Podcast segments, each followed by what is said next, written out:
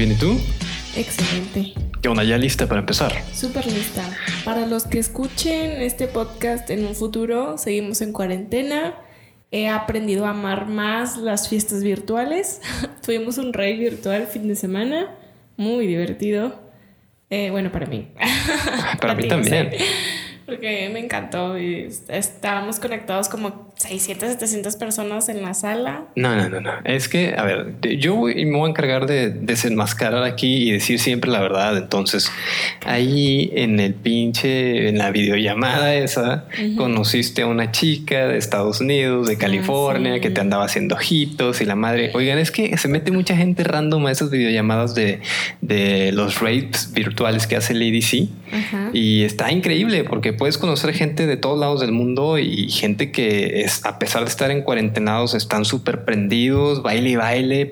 Algunos hasta decoran la sala de su casa con luces y etcétera y se disfrazan. se visten y tienen toda ahí su producción de LEDs y todo, bien padre. La neta está, está, pero que bien chingón. Entonces había una morrita muy guapa, por cierto, que te estaba haciendo ojitos y por eso, por eso te encantó. Sí, me encantó. A mí no me engañas. Sí, es que está padre porque hay un chat room, entonces eh, están chateando y te pueden mandar mensajes privados.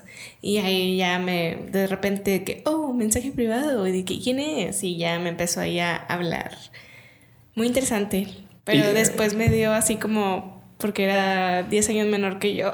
10 y nunca he estado con alguien menor que yo. Pero hay personas a las que eso les, les llama la atención. Sí, después podríamos hacer un podcast. Pero yo creo que nunca, o sea, nunca, nunca he estado con alguien menor ni mayor, o sea, con tanta diferencia. Por ejemplo, unos dos años, cuatro, no mucho, igual y sí.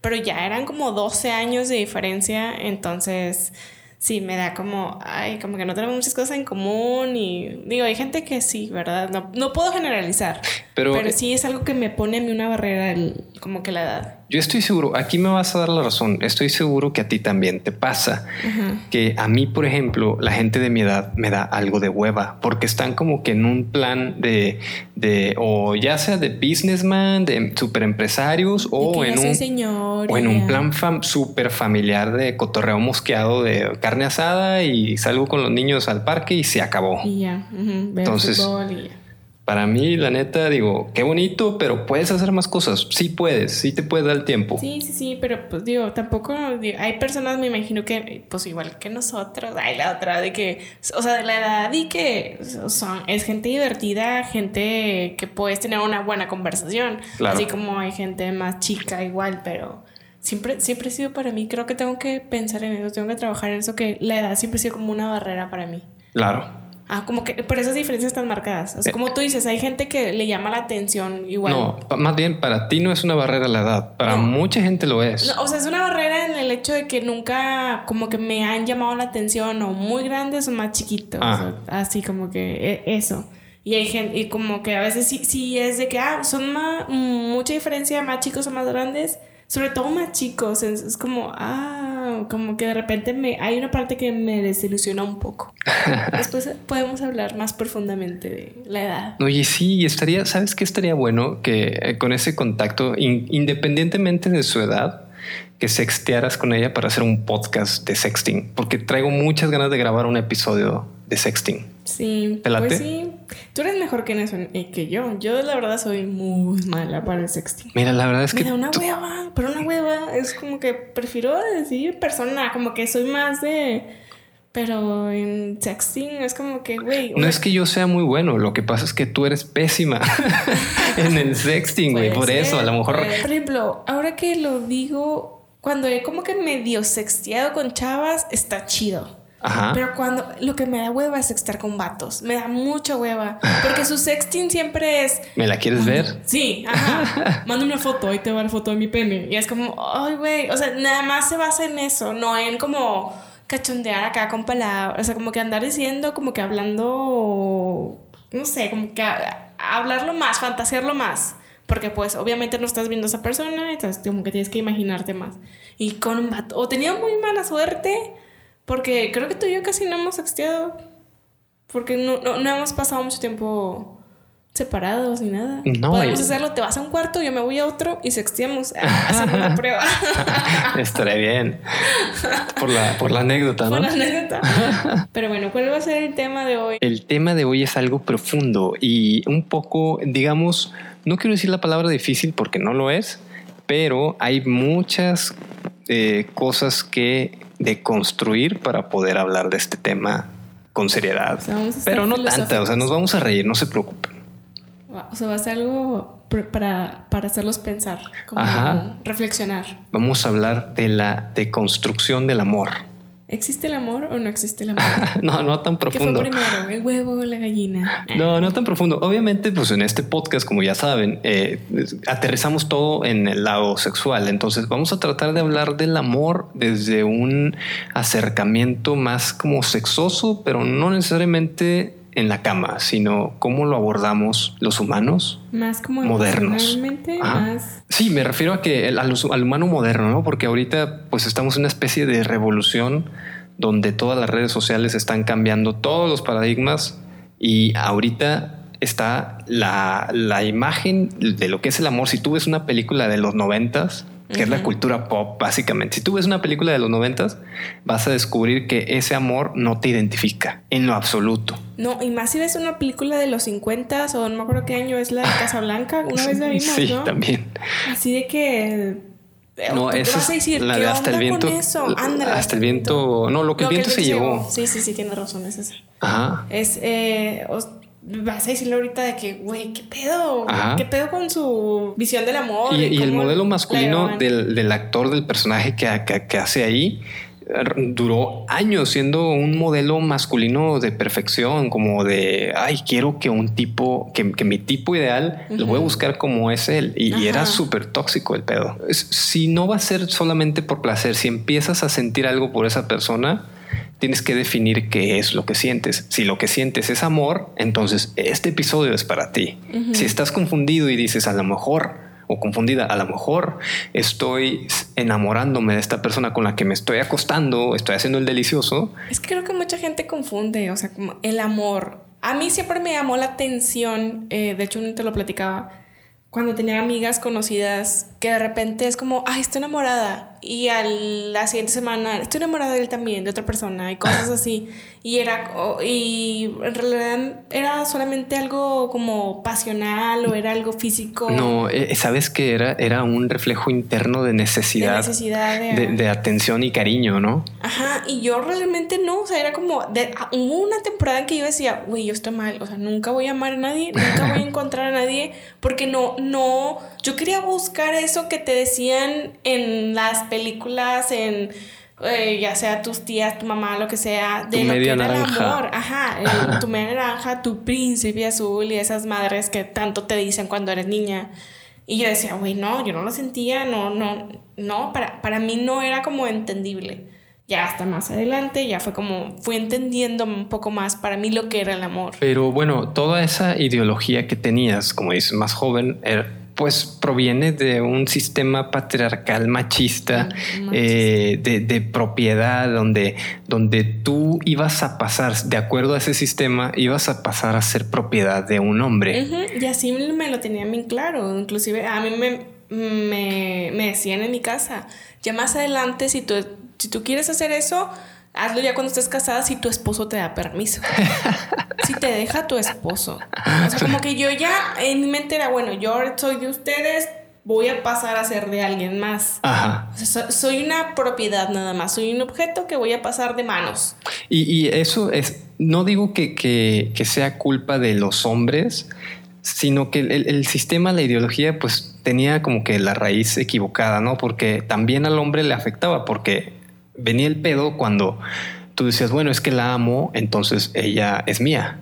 Ajá. Y no, no es tuya, no es tu propiedad. Y, a la fecha existe mucho ese como estigma o ese muy arraigado. Yo he escuchado, he visto videos de centennials, TikToks que graban de que, ah, esta, él es mi novia, ella es mi novia y nadie se le acerca y nadie la toca. Y ay, qué bonito, qué romántico. Estaba leyendo a una era sexóloga y decía eso, de que la única forma para poder cambiar todo esto es hacer como una rebelión, ser rebelde si era un tipo de rebelión, poder cambiar toda esta forma de, de como de ver las cosas, de ver el amor que tanto te han dicho por lo, todos los años, todas las generaciones. El, amor es como que, como que tiene sus pasos. Siempre te dicen de que el amor tiene que ser, eh, primeramente él tiene que el, hombre te tiene que buscar y como que todos esos pasos que tienes que, que, seguir para encontrar el amor. Es que el amor dejó de ser un concepto y se convirtió en un objeto. O sea, tú te enamoras de un objeto. Tu objeto es tu esposa o es tu novia o tu pareja y se te puede salir de las manos y te puede ser infiel y puede que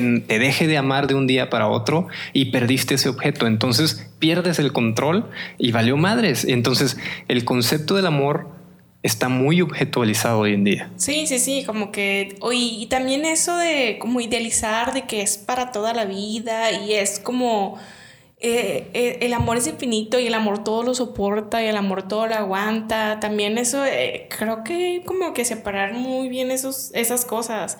Porque primeramente tienes, yo creo que para mí mi forma de ver el amor es como ahorita la estoy viviendo, estoy feliz, estoy con una persona que me gusta estar, pero yo no sé si voy a durar toda la vida.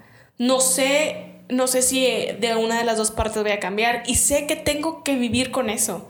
O sea, eh, sé que en el momento en que se llegue a acabar, mi vida va a seguir, la vida de la otra persona va a seguir. O sea, como que el saber eso y mucha gente es como que no, mi vida se acaba. Cuando se acabe la relación, cuando se acabe el amor, yo me muero y, güey, ¿qué pedo? Como que eh, eso yo creo que hay que Fíjate que ahora, que mencionas eso, me estoy acordando de una anécdota eh, de hace mucho, muchos años. Bueno, no tantos, unos 10, no, ¿qué será? Unos 12 años más o menos. Estábamos en la facultad todavía y tú y yo todavía no teníamos una, una relación, éramos amigos, compartíamos el mismo círculo de amigos. Entonces estábamos en una fiesta, creo que estabas tú presente y uno salió el tema del amor con un amigo que era como que el romántico, ¿no? Siempre hay un bohemio romántico ahí. Entonces él, él, me preguntaba eh, en frente de todos que, que si yo es, me enamoraría de una persona para siempre y yo le contestaba, es que no puedo contestar esa pregunta. Me decía, pues es que si vas a ir así por la vida, pues nunca vas a amar de verdad. Yo decía, yo puedo amar intensamente a alguien y al día siguiente esa persona se muere y ya me chingué, yo puedo volver a amar. O es que dice, habiendo tanta, yo, yo le contestaba, hay miles y miles de personas del mundo y puedes amar a una o a mil, pero eso no va a definir tu capacidad de amor. Obviamente a esa edad y pedo no se lo dije así, pero él, no logró comprenderlo. O sea, él, creía que tenías que enamorarte y comprometerte para amar siempre a la misma persona. Es como que la gente... Hasta que la muerte nos separe. Si la gente cambia, el amor también muta. Puede pasar eh, de, un amor muy intenso a un amor de respeto o de cariño que es diferente y a lo mejor baja y pues ya, ya no tienes una necesidad de estar con esa persona. Que ahorita vamos a pasar a los, a los puntos donde, donde te puedes dar cuenta cómo estás enamorado de alguien. ¿Estás o no enamorado o cómo? Es que también siento que es muy relativo. Cada quien lo vive de una forma diferente. Sí, pero hay... A, mí me podrían decir que nunca estoy enamorada o que no lo vi porque a lo mejor no soy de esa forma detallista como tiende a ser el estereotipo de una mujer, que la mujer tiene que ser detallista y la mujer tiene que ser empalagosa y la mujer tiene que ser como que ese tipo de forma de ver, como que de expresar el amor. Sí, bueno. Y eh, para mí es diferente. Pero ahí serían más como lenguajes o maneras de expresarlo. Pero yo, eh, los puntos que les vamos a dar se refieren más a los sentimientos que tienes en tu interior. Si sientes esto, quizá estés enamorado. Se ha idealizado tanto que ahora es una especie de trampa que si te crees una película que ves en el cine, la estás cagando horriblemente. Es como creer en el porno. Es que es, horrible darse cuenta porque muchas veces si tienes muy prefabricado lo que quieres en tu mente. Yo quiero una persona así porque toda mi vida vi eso en las películas. Yo creo que, y conozco personas que no es que buscan a una persona así, porque yo creo que en mi caso yo sí buscaba a alguien. Siempre pensé que yo quiero una persona que comparta mi misma forma de pensar como que todo eso está padre, ¿no? Como que buscar, pero hay gente que no busca la persona, busca la forma de relación. Quiero que me traten como princesa, o quiero que la mujer me sirva, o quiero como que más sencilla como la dinámica de la relación, no tanto a la persona. Claro. O sea, de que no, es que el hombre es el que tiene que tomar la, la iniciativa y que el hombre tiene que como, que visualizaban una burbuja de, beneficios, ¿no? Alrededor de él o de ella. Sí, sí, sí, como que todo eso es lo que buscan, no en tanto la, cómo sea la persona. No buscaban algo para dar, sino algo que les diera. Algo que les diera, exactamente. Y, ahí, ahí está la trampa, porque nunca lo vas a encontrar. o sea, tú podrías pasarte toda una vida buscando a una mujer que sea de cierta manera y no la vas a encontrar. ¿Cómo te diste cuenta que estabas enamorado? Yo me di cuenta que estaba enamorado cuando de todos mis amigos y amigas a la que quería besar era a ti. Y no como un instinto de deseo carnal, sino como que puta, qué ganas de besarla. O sea, no eran ganas, eran ganas más de, un beso como de, amor, de apasionado, me explico, mm. o de acaricias o de abrazos, o quiero estar con ella. Ese anhelo de decir, quisiera que ella esté conmigo. O sea, yo no visualizaba a mis otras amigas de que, ay, quiero que ella esté conmigo. Yo te visualizaba a ti. Y ahí fue donde me empecé a confundir y empecé a decir, esto no es normal, porque estoy viendo a mi amiga como una posible pareja. Pudiendo ver a cualquiera como una posible pareja, te veía a ti nada más. Y no es que descartara, sino simplemente tú brincabas a mi mente. Ah, ya. Sí, bueno, en mi caso, cuando yo me di cuenta que ya estaba enamorada, como que fue cuando yo ya me visualicé en un futuro cosa que a mí no me pasaba. Obviamente tuve parejas o tuve gente que conocí que me atraía o me sentía a gusto. En mi mente no había un de que puedo compartir como que una vida yo, como que yo puedo compartir esa vida con esa persona. En mi caso fue de que contigo sí puedo compartir como mi vida. Fue, fue cuando a mí me dio de que realmente sí es, estoy enamorada. Porque a mí nunca me había pasado. Y vas, vas descartando, como, como lo dije. Tú, tú pensaste en este caso a futuro y dijiste, bueno, con él tengo metas en común, podríamos llegar a cierto acuerdo y lograr ciertos beneficios, ciertos goals. Eh, Formas de pensar en común y estilos de vida parecidas. Ajá, pero ciertamente había un deseo mutuo por estar juntos. Ah, y, aquí es, es, de lo que hablamos en este podcast. O sea, cuando tú se te antoja alguien, tal vez estás visualizando algo más allá. Se te antoja alguien y dices, y estás pensando, ¿cómo será coger con esa persona? O cómo se verá desnudo o desnuda, o como que todo ese ambiente, ¿no? De que hay, o sea, como lo, lo, visualizas de esa manera, pero no con todas las personas se visualizan, bueno, en mi caso, no sé si a lo mejor si hay personas que se visualicen con todo el mundo. El deseo hacia otras personas siempre va a existir en general. tú tienes, conoces a diferentes personas en tu vida sientes un deseo, una atracción, me siento a gusto, platico padre con esas personas, pero como que no existe esa visualización a futuro, en mi caso. Yo estoy hablando desde mi caso, porque yo nunca he sentido algo así. A lo mejor se va a escuchar muy cliché y la gente va a decir, ah, bla, bla. Es que no es cliché, es... Pero yo nunca había sentido como que el querer estar con una persona a largo plazo, nunca lo había sentido. Bueno, para que veas, ese es uno de los puntos que vamos a dar más adelante, los caminos. Tu camino, tú pensabas, el punto número uno para saber si estás enamorándote de alguien es saber si tus caminos o sus caminos son iguales o son muy diferentes. Porque eh, tú y yo podríamos tener diferentes metas y seguirnos amando, pero se volvería una situación muy complicada y eventualmente vendrían los problemas. Y hay gente que la forza. De hecho, hay gente que no le gusta, por ejemplo, que no le gusta tomar o que no le gusta ciertas cosas de otra pareja y dicen, no, no me gusta, pero lo voy a cambiar, lo voy a hacer que cambie. No, o sacrifican todo y al final la persona por la que sacrificaron todo termina abandonándolos. Sí, porque dicen, no voy a cambiar mi estilo de vida por ti. ¿Cómo diferenciar entre one night stand a un enamoramiento? Para mí es súper claro. O sea, yo nunca he tenido como una confusión. Ajá, porque es, hay deseo, se siente padre, pero como te digo otra vez, o sea, te repito, no pienso pasar mi vida con esa persona. Como que no, al momento de decir, güey, no somos compatibles en diferentes tipos de pensar o diferentes tipos de llevar la vida o lo que sea. Yo creo que eso es para mí una diferencia muy, muy básica, ¿no? Claro, y hay gente a la que le cuesta más trabajo separar eso, porque dicen, no me voy a acostar con alguien con el que no tengo eh, esto en común o este punto específico en común. Pero luego si ah, lo tienes en común y te acuestas con él, pues te enamoras. Porque dices, ay, somos muy parecidos o, pensamos casi igual, que eso también está muy romantizado, la idea de pensar igual. Para mí nunca fue como que algo de que tengas que pensar igual.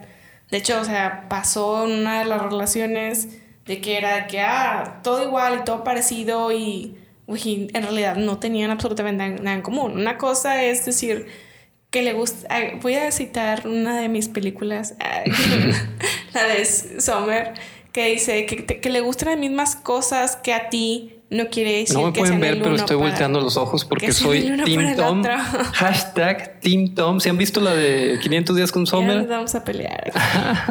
Güey, levanta la mano si eres, más bien manda un pinche Instagram, un DM, eh, si eres Team Tom. Si no, ni lo mandes.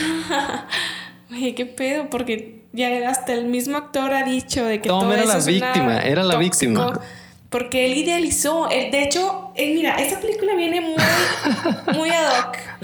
Porque de hecho vimos la vez pasada un, cómo analizaban la película. Sí. Y, y, hablaba el director y hablaba este Joseph, ¿cómo? Gordon Levitt, ¿cómo se llama? Y hablaba de eso, que él no, no la amaba a ella. Él, él idealizaba la forma en que ella lo hacía sentir, como idealizaba no la veía realmente como era ella. Nunca la vio. Nunca él, la vio. Él vio un concepto de ella. Un concepto del amor. Por eso al principio de la película te dicen, él creció viendo la película del graduado y que el amor, como que él, él tenía un concepto del amor que lo, lo, lo reflejó como que en ella, pero en realidad no vio todas las señales que ella le daba, que ella desde un principio le dijo, yo solamente quiero ser amigos. Y él se metió en, ahí como que... El pedo fue que él había crecido como un romántico y ella por el divorcio de sus padres creció como una antirromántica. Ella no creía en el amor hasta que se lo encontró y resulta que no era él. Es que sí, yo, yo creo que por eso me siento muy identificada con esa película y me gusta mucho porque yo, yo tenía un pensamiento parecido a pesar de que no vengo de, de padres divorciados, al contrario eh, siempre se han como que demostrado mucho el cariño y todo eso. Pero yo decía, es que no, no, no lo puedes forzar, no es algo que lo forzas en una persona, como, como que a huevo, mm, porque está guapo, ya estoy enamorada de esa persona, o guapa, o lo que tú quieras. Ah, o sea, estoy bien culero entonces. No, yo, o yo me saqué el combo contigo. Estás Yo me saqué el combo. De verdad, o sea, porque te el deseo. agrandado. Fue cuando me di cuenta, mira, también, ándale, extra grande. extra grande. No, pero realmente fue como, güey, o sea, me hace muy atractivo porque obviamente hay diferentes formas de amar, pero para mí tenía que ser completo y que me tenía, tenía que sentir deseo por la otra persona. Teníamos que tener eh, estilos de vida en común, teníamos que tener una forma de pensar en común. Como que para mí todo eso fue un complemento que a mí me hizo darme cuenta que estoy enamorada. Y 11 años después, ¿cuántos tenemos de relación? Lo sigo sintiendo. Para mí eso es algo súper importante que a pesar de tantos años, sigo sintiendo lo mismo o más, a pesar de que ya nos conocemos casi todos los defectos. Obviamente siempre hay cosas que salen, pero a pesar, quiero seguir en esto y es algo que no, no cambia. Pero es diferente decir quiero seguir en esto a quiero estar con él toda la vida. Ah, obviamente, quiero estar contigo toda la vida. bueno. Es que esa es una frase cliché y que estamos, eh, digamos, adoctrinados a decirla por el enamoramiento y uno espera que ese sea el ideal pero no siempre pasa y no significa que sea malo. No, o puede, puede durar ciertos años esta relación y no sabemos, pero se vivió bien, se vivió padre y después puedes pasar otra cosa. Es lo que ya no hemos platicado. Yo sé que yo puedo vivir sin ti y lo sé claramente. Sé que en un futuro se llegará a acabar por lo que tú quieras.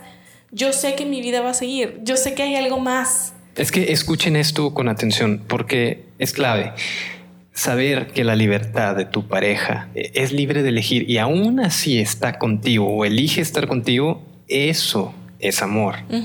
No el hecho de que firmes un papel de que van a estar juntos por toda la vida a huevo, no, porque eso sabemos que se rompe, Y, vale madre, sino preguntarle y que esa persona te diga, aún quiero estar contigo, eso es más importante. Sí, sí, sí. Preguntarle cada año o cada tres años o cada cinco años, oye, aún quieres estar conmigo, aún eliges amarme. Por eso, esa es la iniciativa que tenían de que, que tenga caducidad de renovar el matrimonio. A mí me parece una excelente propuesta. Digo, en un mundo donde siete de diez matrimonios se disuelven y en cinco años. A lo mejor día que ya llega a su término el plazo y dices, pues muchas gracias por lo vivido, pero ya no, ya no quiero y se vale. O sea, eh, hay que entender eso, que no, no, no podemos idealizar lo que es, es algo eterno. O sea, como que todavía venimos de esas canciones del amor eterno y esas cosas de que es para toda la vida y hasta que, no, hasta que se muere, todavía se muere, como la película esa que la postdata te amo, que todavía se muere y que... como que todas esas cosas es que, güey, tiene que, tiene que seguir, tu vida sigue, no, no vas a depender de otra persona, como que te, te forzan mucho a, es tu media naranja y es tu complemento, como que sin esa persona no puedes estar creo que hay que quitarnos todas esas ideas de la cabeza. Y por eso, y por eso los psicólogos clínicos le están llamando a esto una especie de revolución, porque para los boomers, digamos, las nuevas generaciones no tienen compromiso. Es falta de compromiso el decir que no se quieren casar. No, güey, no es falta de compromiso. Es que tu concepto del amor ya no es el mismo, ya no es válido. O sea, ya cambió, ya mutó y, y no aplica para mí aplicó para ti porque suprimiste a lo mejor a tu pareja o tu pareja decidió sacrificarse por tus logros laborales o lo que tú quieras, pero eso ya no aplica hoy en día. Hoy en día el individualismo y la libertad es lo que está rigiendo el, mundo, digamos. Sí, porque ese, como tú dices, el concepto eso de que los que viven juntos no se quieren casar, que no tienen compromiso, de hecho, para mí es al contrario. Oye, estás viviendo juntos sin un papel legal de por medio. Siento que es mucho compromiso. No nada más es, es de que un, cuántos matrimonios no hay que nada más por la hueva de no hacer el divorcio y papeleo siguen juntos. A mí me daba mucha risa lo que te decía tu papá cuando vivíamos juntos, que era, es que si se enoja contigo, te va a dejar y se va a ir y ya te quedaste sin nada. Uy, claro, eso debería pasar incluso en los matrimonios. Si no estás a gusto con tu esposa o con tu esposo, uy, vete de ahí. Se tiene, tampoco no es como que abandonen el lugar de un día para otro, ¿verdad? Hablen, digan, háblenlo de, o sea, es que sí, se tiene que hablar. Claro. Se habla de de que, güey, no estoy a gusto, ya no, ya no es lo que yo quiero. ¿Tiene solución? No, se acabó. Así, así de fácil. Porque muchas veces puede ser que sea alguna crisis, la, pasamos. Claro. Se puede Estuvimos a punto. Ajá. O sea, es una, puede ser una crisis que tenga solución, que después, ah, güey, sí es cierto, la estoy cagando en esto, se puede cambiar. Pero si no, güey, se acabó. Fin. Ya, o sea, yo creo que yo nunca le he tenido miedo a eso.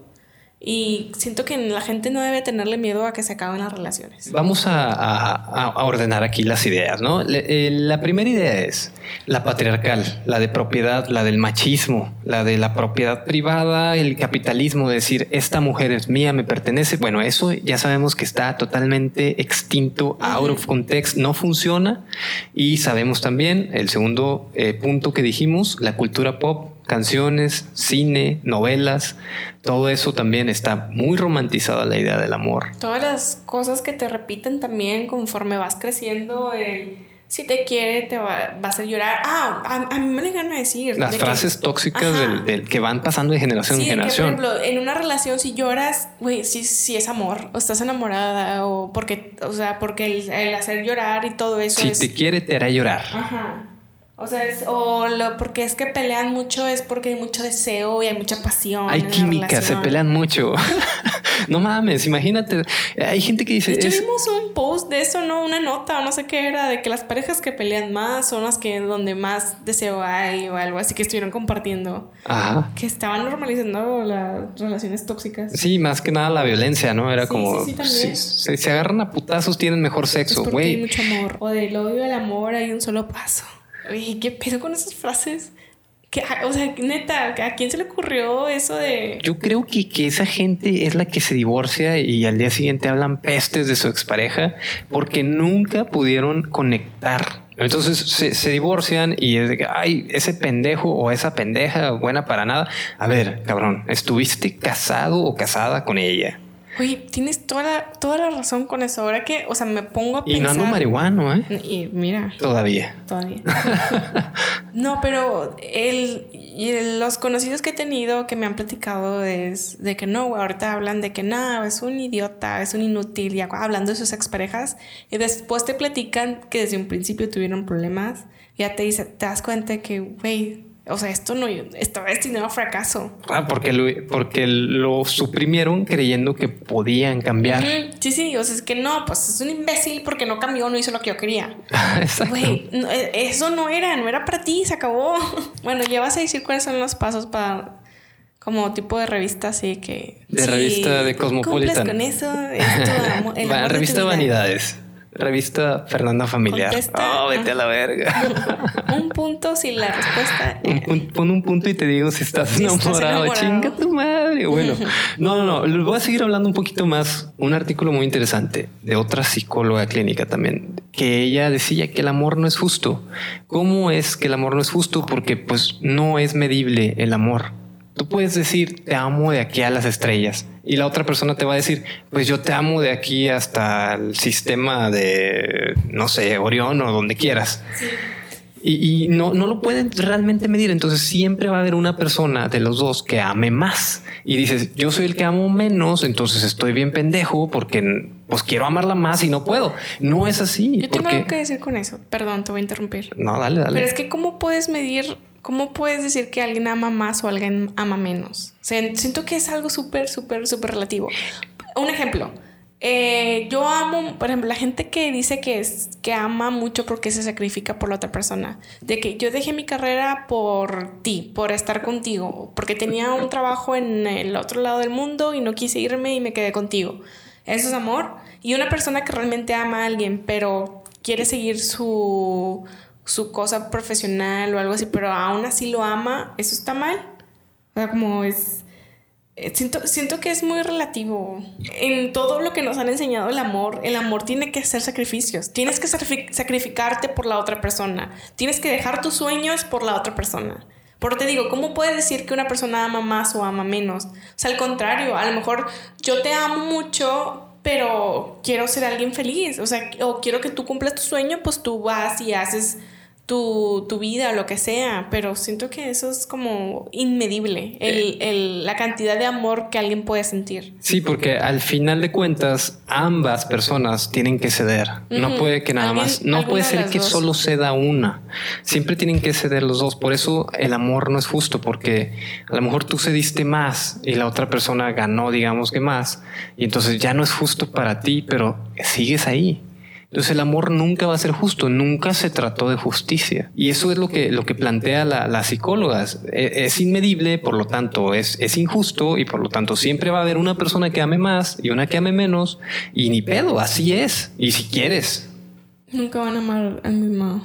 Nunca van a amarse con la misma intensidad y no está mal. que, no, yo creo que sí, estoy, eh, estoy de acuerdo que se ama, pero también creo que puede ir cambiando, o sea, no es lineal, no es como que toda la vida... El amor muta. Ajá, no, es como que toda la vida uno va a amar más y el otro va a amar menos. Claro. Puede ir cambiando, o sea, conforme vaya el, la duración de la relación. Conforme la otra persona cambie, o sea, a lo mejor ella te gustaba más cuando, cuando era un poco más detallista porque tenía más tiempo de ser detallista y ahora que no tiene tiempo ya no lo es, entonces sientes un poco menos de amor porque ya no te hace los gestos que te encantaban.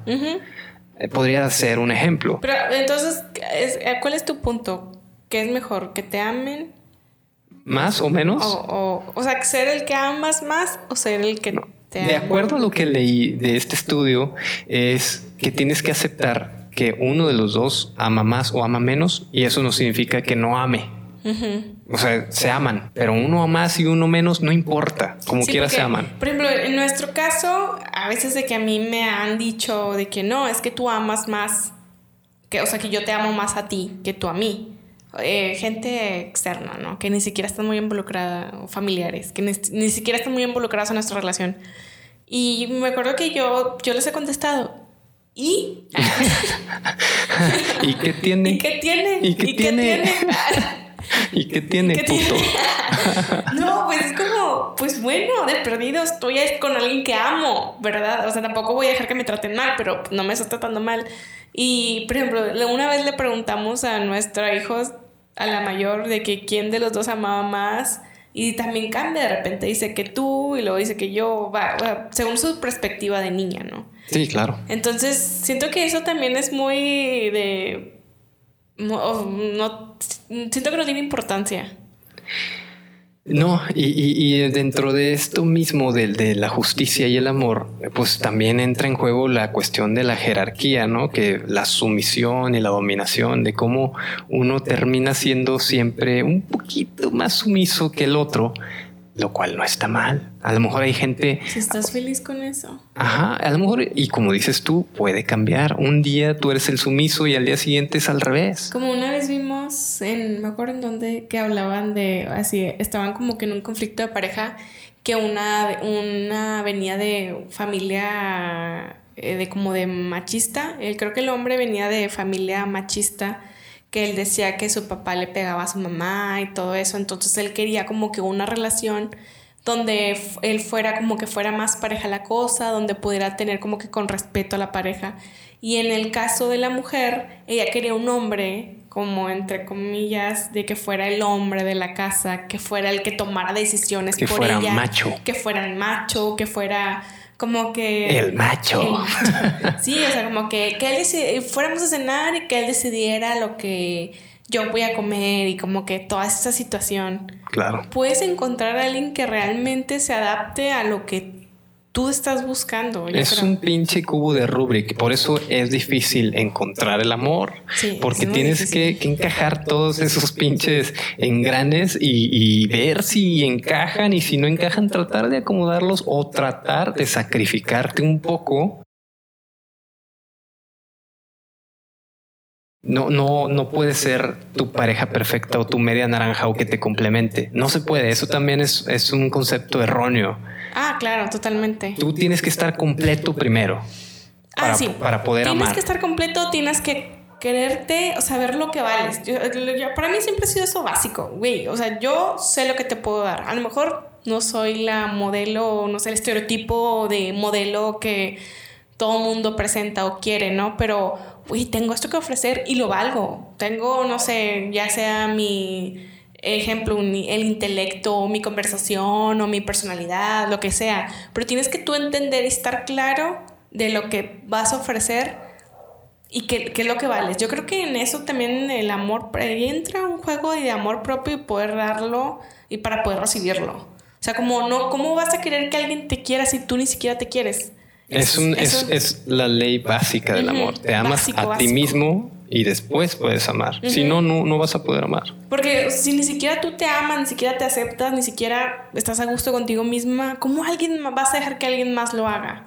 Entonces yo creo que ahí es, es un de que nosotros tener como que una, un análisis de todo esto y poder saber qué es lo, qué es lo que puedes ofrecer. O sea, porque también el amor, eh, yo creo que te lo han pintado, me acuerdo que a mí me lo decían, es que el hombre te tiene que dar regalos, es que el hombre tiene que proveer, es que el hombre que no sé qué. Y para mí nunca ha sido así, ¿eh? para mí es un, es un dar, es una pareja, son los dos. ¿Qué voy a ofrecer yo? ¿Qué me van a dar? O sea, como en cuanto a relación y, y el amor, ¿no? Entonces, siento que tiene que ser algo ahí entre los dos, no nada más el esperar el, la idealización de que me van a dar y me van a ya me fumé, ya me fui a... no, está bien. Prosigue. que ya te, te, perdí, te fuiste a... Estás en otro lado ahorita. No, no, para nada. Te estoy escuchando. ¿Vas a hacer el test o no? El test. No es un test, güey. No mames. No, qué pedo. Paso, paso uno. Eh, paso uno. Lávate las manos. no, mira. Eh, foto de las patas. Ey, con las patas no te metas. No, mira, vamos a hablar ahora de los tres puntos en los que tienes que fijarte para saber si estás enamorado todavía o te estás enamorando. Primero que siga el delicioso. Y luego.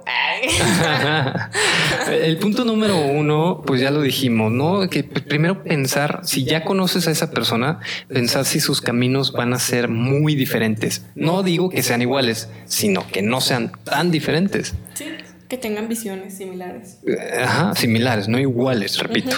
El punto número dos es si se restan o si se agregan. Se suman. Da tu ejemplo. Es un ejemplo perfecto. Ah, es que es un ejemplo que yo, lo tengo como un, ¿cómo se dice? Como un estándar. Como un estándar para mí, para saber cómo va mi relación. Ah, Pero es que lo escuché hace mucho tiempo y se me quedó bien clavado, de que decían que tu pareja siempre te tiene que sumar. no es que te venga a salvar la vida ni nada, te tiene que sumar. Ejemplo, tú estás en una fiesta, la estás pasando bien padre, estás con tus amigos, con quien tú quieras, y llega tu pareja. ¿Qué sientes? Por ejemplo, yo siento, ay, qué padre que llegó, o sea, se va a poner más padre esto. O hay gente que dice, güey, chingada, ya llegó. O como, que, ay, me tengo que limitar, se va a cagar por esto, que ching, ya, ya. O sea, como que todo, ¿qué sientes tú? Cuando llega tu pareja, tú estás bien, llega tu pareja, ¿qué sientes? Mira, si te sientes igual o si te sientes mejor, todo está bien. El pedo es cuando te sientes peor. Y dices, puta, ya no puedo maldecir o ya no puedo hacer esto. o ya me voy a tener que ir o ya voy a tener que hacer lo que me diga él o ella. No, güey. Me tengo que limitar, me tengo que, tengo que cambiar mi personalidad. Hay gente que hace eso. Sí, tengo... Está tu pareja y cambia la personalidad totalmente. O están de que chingado, ego, chingado, así, güey, ¿qué pido? O sea, es tu pareja. Y habla muy, muy mal de, de, alguien el hecho de que llegue su pareja y comience a actuar diferente, porque habla de una mimética humana que no es transparente con la pareja. ¿Me explico? O sea, tú, tú tiendes a mimetizarte con tu círculo de amigos, tienes a hablar cosas parecidas o cosas que tuvieron en común y llega la pareja y pues, ¿qué haces? ¿Te mimetizas con tu pareja o con tus amigos? Pues tienes que ser igual que como eres con la pareja. Si con los amigos eres un cabrón, tu pareja tiene que conocer tu lado cabrón. Y tiene que aceptar todo, todo, todas tus facetas, todas tus eh, como que formas de, no sé, expresarte o como quieras. Pero bueno, y el punto número tres es si se anhelan, vaya, si se extrañan, si por ejemplo ahorita en cuarentena si estás pensando que estás a gusto así, dices, ah, pues por mí que dure un mes más y no hay pedo si no la veo o si no lo veo. No hay pedo. No, no, no, güey. Pues tienes que, si no la extrañas o si no anhelas estar con esa persona, algo anda mal. Sí, sí, sí. Algo anda mal. Sí, como que hay una señal ahí parpadeando en rojo de que qué pedo si no la extrañas. Porque hay, hay personas que, que, que es, me incluyo, somos un poco como eh, antisociales y a lo mejor que buscamos siempre un ratito para estar solos porque nos encanta y ese ratito termina alargándose, pero como quiera, eh, al menos en mi caso, eh, yo trato siempre de procurar a la pareja, de decir, oye, pues cómo estás, te quiero ver, te extraño, pero si tu pareja o tú no lo anhelas o no la deseas, pues algo anda raro, huele mal ahí. Sí, es una señal de alerta que a lo mejor simplemente o ya se acabó la, la relación o algo hay que está mal, ¿no? Pues ya para finalizar el tema, ahora sí me gustaría enfocarlo un poquito más al lado de la cama. En el concepto del amor y el delicioso, siento que está muy chantajeado el sexo en el amor. Es como si fuera un niño y un dulce. Mira, si me amas, te lo doy. Como premio. La prueba del amor. Ah, ya, ya. ¿Verdad? Y no, no, no tiene por qué ser así. Es como que, como tú dices, hay que separar las cosas. Hay que decir, a ver, pues vamos a tener sexo, pero no significa que te ame. Pero entonces, ¿por qué, ¿por qué lo tenemos tan, tan, tan pegado el uno del otro en nuestra mente? O sea, ¿por qué no podemos separar bueno, aparte eso? creo que hay alguna respuesta fisiológica o biológica que segregamos cuando tenemos sexo las hormonas, claro. ¿Y qué te hace sentir enamorado? Por eso mucha gente confunde Pero eso después de tener un sexo a enamoramiento. Pero tú hablas del acto después. Ajá. O sea, después puede que te sientas enamorado, pero va a ser momentáneo por esas hormonas.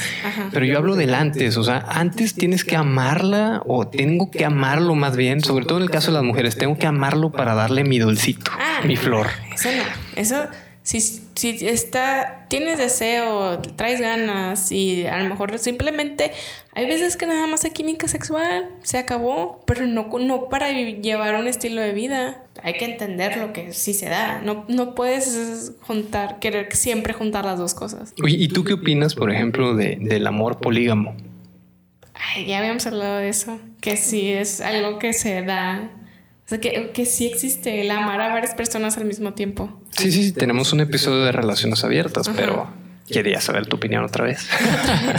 a lo mejor ya cambió. sigo pensando. De hecho, fíjate que sí, sí ha cambiado mi, mi, percepción del amor. ¿Por qué? Porque obviamente sigo estando a favor de las relaciones polígamas. O sea, no, te, no he tenido ninguna, no hemos tenido, no, no somos polígamos. O sea, tenemos como, hemos tenido experiencias. Bueno, la poligamia o el poliamor, ¿de qué estás hablando? Ah, pues tú me dijiste de la poligamia, ¿no? Bueno, y del poliamor, ¿qué Del poliamor, ah, también. O sea, a mí se me hace súper padre. O sea, ah, es lo que te digo que ha cambiado. Yo antes decía, güey, ¿cómo puedes amar a varias personas al mismo tiempo? Para, como que mi mente no lo entendía. Decía, no, porque venía con esa construcción del amor de que es que solamente vas a amar a una persona para toda la vida.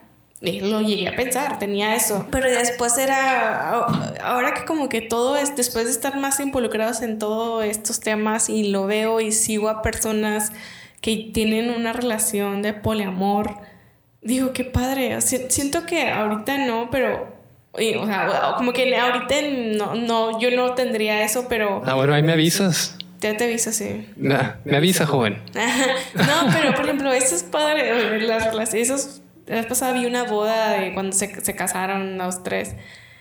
Y se me hizo tan, tan bonito de que, güey, qué Pedro, qué, qué padre que puedan encontrar eh, ellos tres que se amen. O sea, para mí no se me hace descabellada la idea. ¿Tú qué piensas? Yo, yo también soy, soy fan del poliamor, pero no me considero poliamoroso. No, no, no, yo tampoco, no me considero. ahorita tampoco, no. Acuérdate que no podemos decir que nunca lo vas a hacer. No, no. Pero por eso, pero, en, ah, este, este, momento no me considero vidas, poliamoroso. Obviamente no, no somos poliamorosos. Yo, es que tienes que entender que ya es una relación de poliamor. No es de que estés decidido entre dos personas con quien vas a compartir la vida. Ahí es entendible que a lo mejor sí prefieres a una para pasar la vida. Pero el poliamor es diferente. No es como que ames más a una persona o a otra. Ok.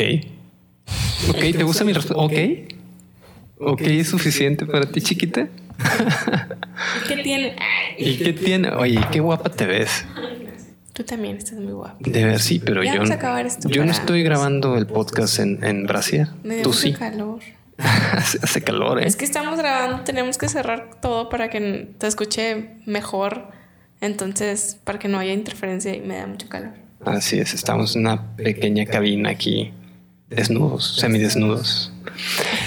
Pero bueno, espero que les haya agradado el tema y no se hayan quedado con más dudas, como siempre. Y como quiera, las dudas son buenas porque te hacen replantearte toda tu existencia. Sí, aquí no es como que dimos una solución o, o descubrimos la cura, la cura del amor o lo que quieras, como quieras llamarle. Esto es lo Solamente que más... es como para reflexionar y pensar en qué punto estás. Claro. Yo. Y esto es lo que más me encanta de, de, nuestro podcast, que si nos has escuchado, te habrás dado cuenta que no somos todos solo nos gusta leer, nos gusta investigar y nos gusta platicar con ustedes de, de, todo lo que aprendemos. Sí, vamos aprendiendo junto con todos ustedes.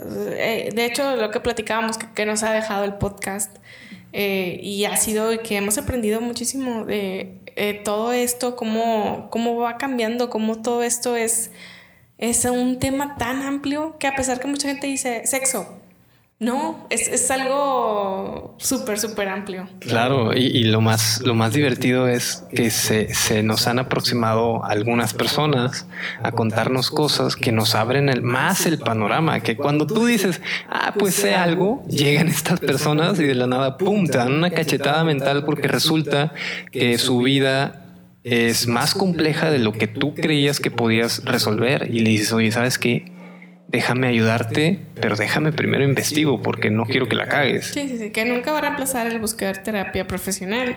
Claro, porque puede ser que al principio de uno de nuestros episodios hayas dicho, no, pues yo nunca voy a ser poliamoroso y salgas al final del episodio con dudas y digas, ah, caray, a lo mejor sí soy poliamoroso. Sí, sí, sí, el reflexionar y el replantearte cómo, cómo ves y vives todo, cómo vives la sexualidad, ¿no? Y pues bueno, ¿algo que quieras agregar? Pues nada, que a mí me gustaría que nos nos, escribieran, ya sea por redes sociales, eh, di nuestras redes sociales porque siempre se me olvidan. Mándenos una historia de amor a. Pero, dila, ¿cuáles son Claro, podcast el delicioso arroba gmail.com es nuestro correo. ¿En Instagram? El Instagram es el delicioso MX.